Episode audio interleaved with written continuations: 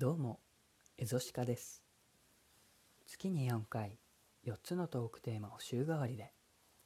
私エゾシカの体験談やリスナーからのメッセージに答えていく、鹿の耳に念仏のお時間です。本日、今週のひらめきのテーマは、精神力と体力。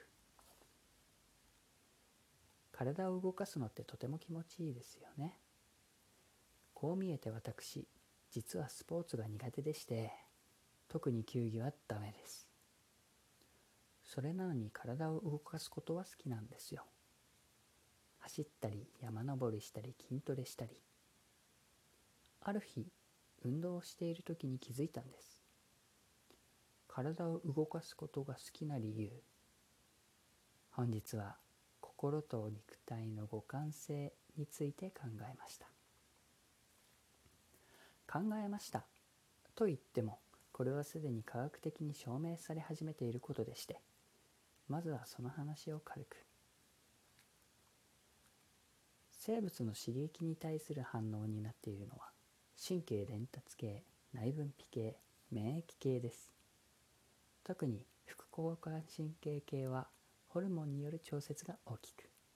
ホルモンは血液によって受容体へ運搬されます。運動をすると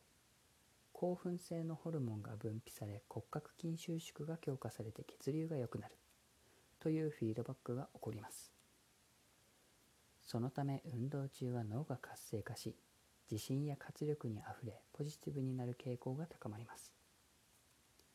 運動後には運動中に分解された糖分や排出された老廃物のおかげでしばらく脳も活動的になりますさらに脳以外の臓器も血流の強化による恩恵を受けます。雑に言えば体内の調子を整えているのは血液でこれを運動によって循環させることで体全体がクリアになって楽しいことが多く感じるということですね。一言で表すなら代謝が上がるというやつです。よって生物学的に見れば体を動かすと気持ちがいいのは当然の事象です。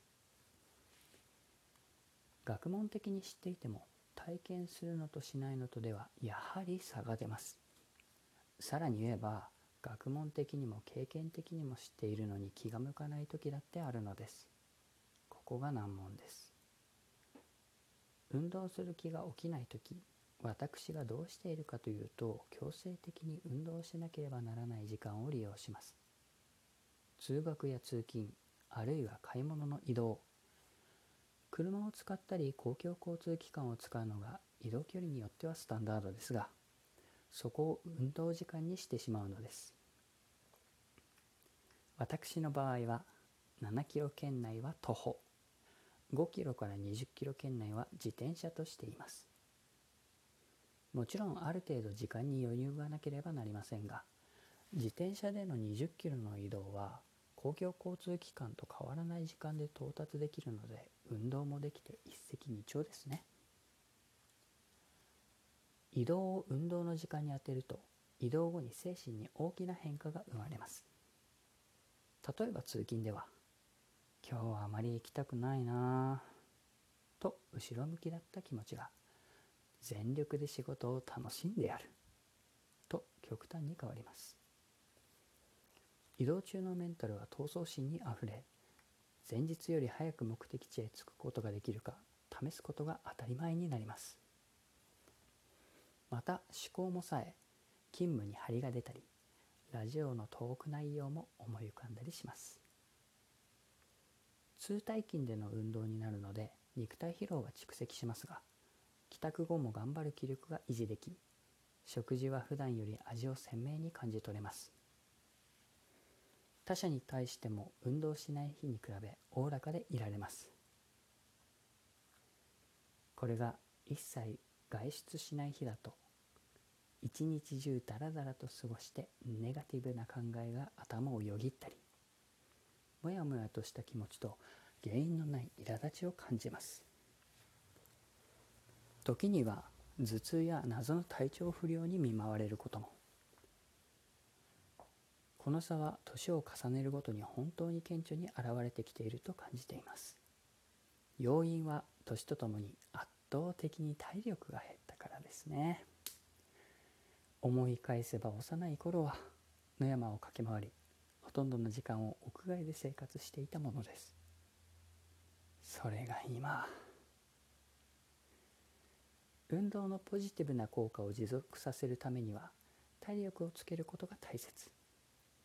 ただがむしゃらに運動することだけではダメなことにも気づき始めました。移動時間だけに絞られた自転車や徒歩の運動では心肺機能の強化につながらないようです。もっと日常的にランニングなどのトレーニングをしなければ。充実した生活のための課題は尽きないですね。できることなら人間的に常に余裕がありいつまでも健康に自分の足で歩き続けられる人生を過ごしたいものです。同じ時間を過ごす中で体力があればより多くの行動を起こすことができ生活が充実し心にゆとりができる。将来楽をするために精神力と体力を高める行動を心がけたいです。かがでしたか？鹿の耳に念仏では皆様からの地元自慢やおすすめ商品学校では聞けない〇〇を募集しております。メッセージは Twitter アットマークシカエゾアットマーク SI KAEZO までラジオネームとともにお送りください。来週のトークテーマは「蝦夷地にしかない」です。お楽しみに。以上またね